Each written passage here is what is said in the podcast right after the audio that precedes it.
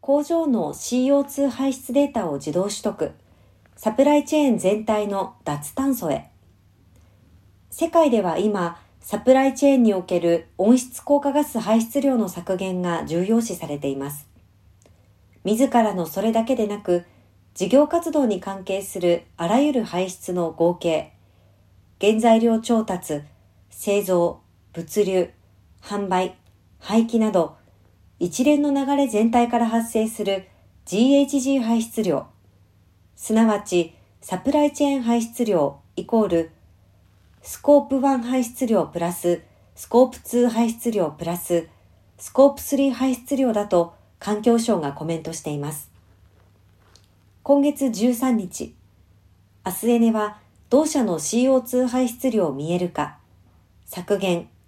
報告クラウドサービスアスゼロと、大ガスエナジーの省エネ、省人化、安定操業、安定生産支援を実現する工場向け IoT サービス DFIRE とのデータ連携開始を発表しました。製造業における工場設備が保持する一時データをアスゼロと連携することで、カーボンフットプリントに必要なデータの取得が自動化できます。両社は昨年8月に業務提携し、CO2 見える化から低脱炭素ソリューションによる CO2 削減までをワンストップでサポートする D ラインナップ×アスゼロを提供しています。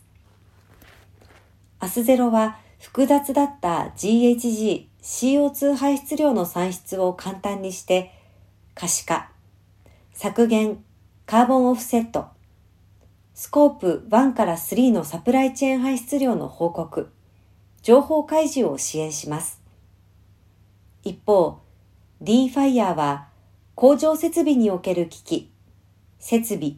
製造ラインごとのスコープ1から2の活動量を一時データとして取得できます。各製造ラインや設備の稼働実態を踏まえた CO2 排出量を一時データとしてアスゼロに自動で連携させられるため、より実態に即した CFP の算出が可能になります。顧客は上記データ連携の活用により、CO2 排出量の見える化業務工数を削減しながら、精緻な CFP 算出ができます。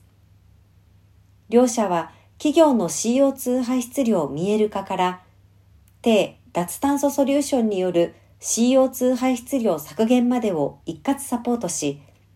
サプライチェーン全体でのネットゼロをさらに支援していく構えです。